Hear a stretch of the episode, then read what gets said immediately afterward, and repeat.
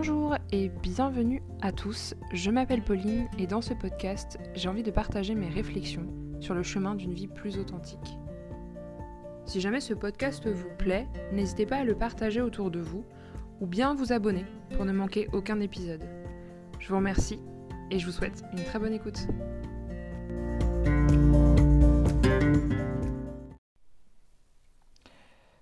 Bonjour à toutes et à tous, j'espère que vous allez bien et bienvenue dans ce nouvel épisode de Parler pour parler, le podcast qui se laisse écouter. J'espère que vous allez bien et aujourd'hui je vous publie la suite de mon épisode sur l'arrêt de la cigarette. Donc dans cet épisode, euh, je vais vous raconter comment j'ai arrêté pour de bon, euh, les petits conseils que je peux vous donner lorsque vous avez envie d'arrêter et surtout comment je me sens aujourd'hui. Donc je vous souhaite une très bonne écoute. Donc juste pour vous rappeler un peu l'ambiance dans laquelle on était dans l'épisode d'avant, euh, là je viens d'arrêter, on est à la veille du déconfinement et vraiment euh, je suis chargée à bloc, vraiment je suis trop contente. Euh, je me dis que ça y est, j'ai arrêté de fumer, j'ai une motivation et un engouement et un entrain qui est incroyable. Donc voilà, la première journée se passe et arrivent les trois premiers jours. Ça a été très dur pour moi les trois premiers jours pour plusieurs raisons. Déjà parce que bah, forcément je me mettais une pression qui était monstrueuse. J'avais super peur de recraquer. Euh, c'était vraiment, j'avais l'impression de marcher sur un fil. Et en plus de ça, parce qu'en fait mon corps était en train de se sevrer. Et c'est quelque chose que je ne connaissais pas et que je ne pensais pas vivre de cette manière et avec une telle intensité. J'ai eu l'impression euh, d'arrêter de prendre de la cocaïne à ce moment-là. C'était hallucinant, j'avais des sueurs froides, j'avais des picotements dans le corps, je me sentais euh, presque absente à des moments, mes mâchoires étaient contractées en permanence et j'ai eu super mal au ventre pendant euh, bah, quasiment une semaine en fait. Euh, ça a été très très dur. Et mon copain à côté, avec ses insomnies, je me disais, bah ok, d'accord, on n'est pas tous égaux. Mais malgré ça, je, tenais bon et je voulais pas lâcher et je savais que bah, ça passerait à un moment donné. Et c'est vraiment l'idée à laquelle je me suis accrochée à partir de ce moment-là et pendant des mois en fait. Ça a été une idée qui vraiment, ça a été un un mantra que j'ai eu dans ma tête en permanence. Ça aussi, ça passera. Et là, j'ai commencé à faire quelque chose aussi qui a été très fort et très important dans mon arrêt, c'est que j'ai regardé beaucoup de documentaires sur l'industrie du tabac. J'ai appelé ça la thérapie par le choc. L'effet attendu fut évidemment radical.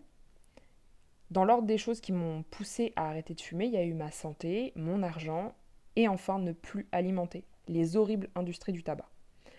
Je me suis retrouvée exposée à tout ce que je voulais pas voir. C'était évident, me diront certains, Pauline, enfin voyons, Philippe Maurice, Malboro, etc. Sauf que, lorsqu'on ne veut pas voir l'envers du décor, la force du déni est gigantesque.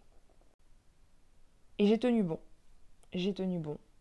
Les jours passent, les jours passent. Vraiment, j'étais euh, J'étais super fière de moi, j'avais l'impression d'avoir accompli quelque chose d'incroyable.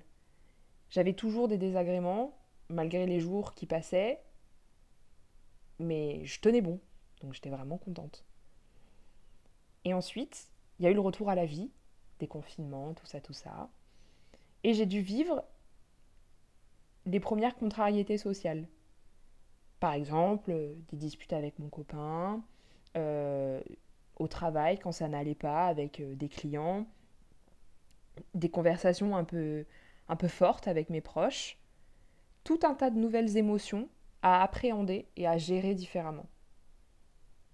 Forcément, me direz-vous.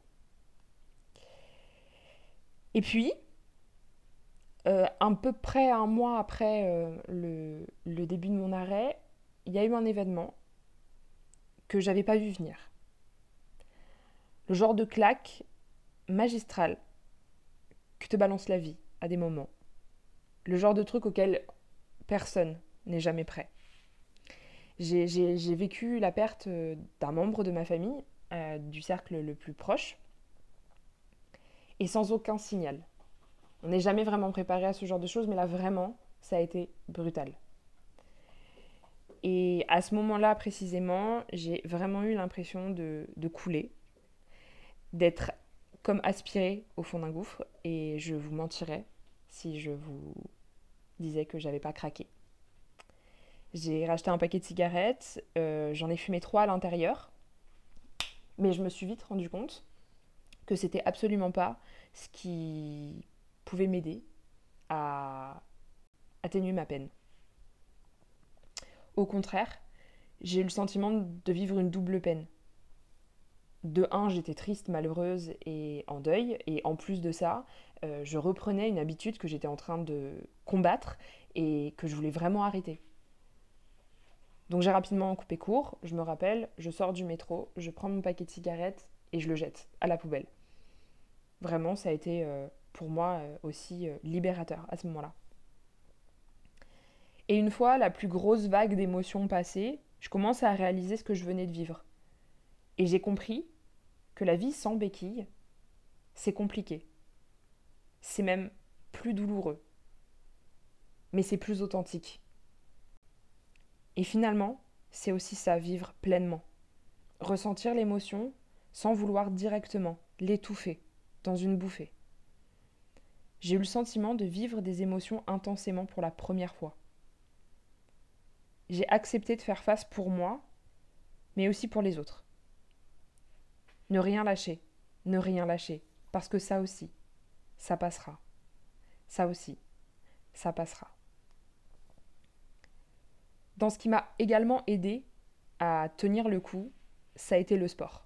Vraiment le sport, ça a été mon ma zone de décharge. Ça a été mon défouloir. J'ai pu vraiment m'éclater et avoir une zone comme ça où je pouvais mais, tout donner. Et je me suis promis d'être régulière par rapport à ça. Et j'ai tenu, j'ai fait des séances de sport euh, très régulièrement, durant plusieurs, euh, plusieurs semaines, plusieurs mois, et là ça fait un an que je lâche pas et que je continue à faire du sport régulièrement, et ça m'aide beaucoup. Si jamais certains ou certaines d'entre vous se posent la question de savoir si c'est automatique de prendre du poids lorsqu'on arrête de fumer, ça dépend des gens. Mon copain, lui, n'a pas du tout pris de poids. Moi, par exemple, j'ai pris 15 kilos. Voilà. C'était pas forcément euh, un bonheur, évidemment. C'est pas quelque chose que j'ai évidemment bien vécu. Mais, écoutez, j'étais pas forcément à l'aise, j'étais pas forcément contente.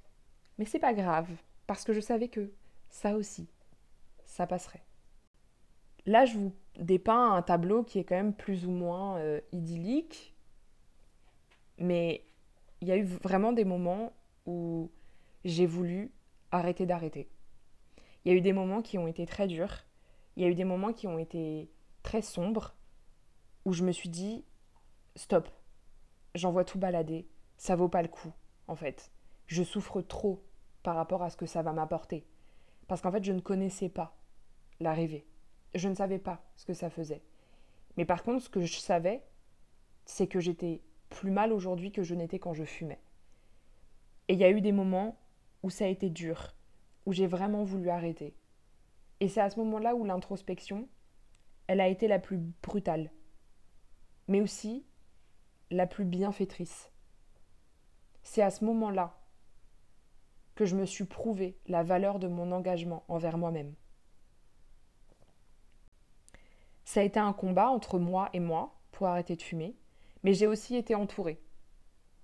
J'ai été entourée par l'homme qui partage ma vie, qui est incroyable et très fort mentalement.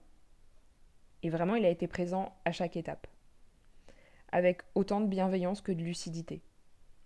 Et c'est lui qui m'a le plus aidé dans mon sevrage. Il m'a aidé à tenir mes promesses et à rester intègre à mes choix. Il y a aussi eu mon frère qui m'a dit une phrase que j'oublierai jamais, qui m'a dit Pauline, si tu arrêtes de fumer, tu auras toujours envie de fumer. Toute ta vie, tu auras envie de fumer. Et tout un tas d'autres gens qui m'ont évidemment soutenu et accompagné. Et je leur en suis vraiment très reconnaissante. Car sans eux, le chemin aurait été vraiment différent. Puis le temps passe. Et plus le temps passe, plus je me sens à l'aise, légère et en forme dans mon nouveau mode de vie. Je sentais que le plus dur était vraiment derrière moi. Au moment où j'enregistre ce podcast, cela fait plus d'un an que j'ai arrêté de fumer. Honnêtement, j'ai l'impression d'avoir déplacé une montagne. Je me sens si fière de moi. J'ai rarement ressenti autant de fierté et de, de bienveillance envers moi-même. Mon estime de moi, elle s'est considérablement améliorée. Je me sens beaucoup plus à l'aise dans ma propre vie. Et surtout beaucoup plus à l'aise avec mes émotions. Il y a certaines choses qui n'ont pas vraiment changé. Euh, j'ai toujours envie de fumer. J'ai toujours le sentiment, après un repas, le matin avec mon café, parfois, d'avoir envie de fumer. Mais c'est pas grave parce que j'étais prévenue et je sais aussi que ça fait partie du processus. C'est un peu comme une cicatrice, un peu comme un rappel, toujours, de l'erreur que j'ai faite, mais aussi de la victoire que j'ai gagnée. Il y a tout un tas d'améliorations dont je ne me doutais pas au départ, de choses dont on parle quand on veut te donner l'envie d'arrêter de fumer, mais qui font vraiment plaisir une fois que c'est fait. Le souffle qui est un peu moins court, le fait d'avoir un teint qui est euh, moins euh, gris, plus de légèreté, plus de, de spontanéité. Voilà, ça a été des choses qui pour moi ont été vraiment euh, incroyables à vivre et à ressentir encore aujourd'hui. Alors si jamais toi aussi tu as envie de gravir cette montagne, si jamais toi aussi tu as envie d'arrêter de fumer et que ça te paraît insurmontable, je vais pas te mentir, tu vas en chier. Mais je veux aussi te dire que c'est la meilleure chose que tu puisses faire. Tu voudras sûrement abandonner, mais rares sont ceux qui te disent qu'ils regrettent d'avoir arrêté. Malgré toutes les bonnes raisons qui te poussent à continuer aujourd'hui, sache que tu seras jamais seul dans ta démarche.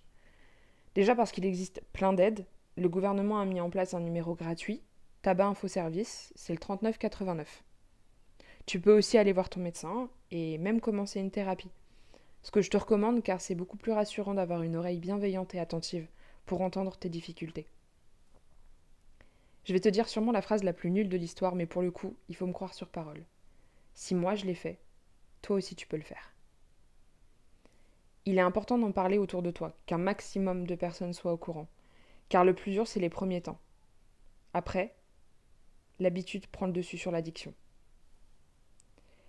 Et c'est aussi important d'avoir son petit mantra, sa petite phrase à se répéter quand les temps sont durs, quand l'orage fait rage et que toi, bah, t'es un peu perdu au milieu du cyclone et tu te dis que finalement, le plus simple, ce serait juste de rallumer ta cigarette préférée.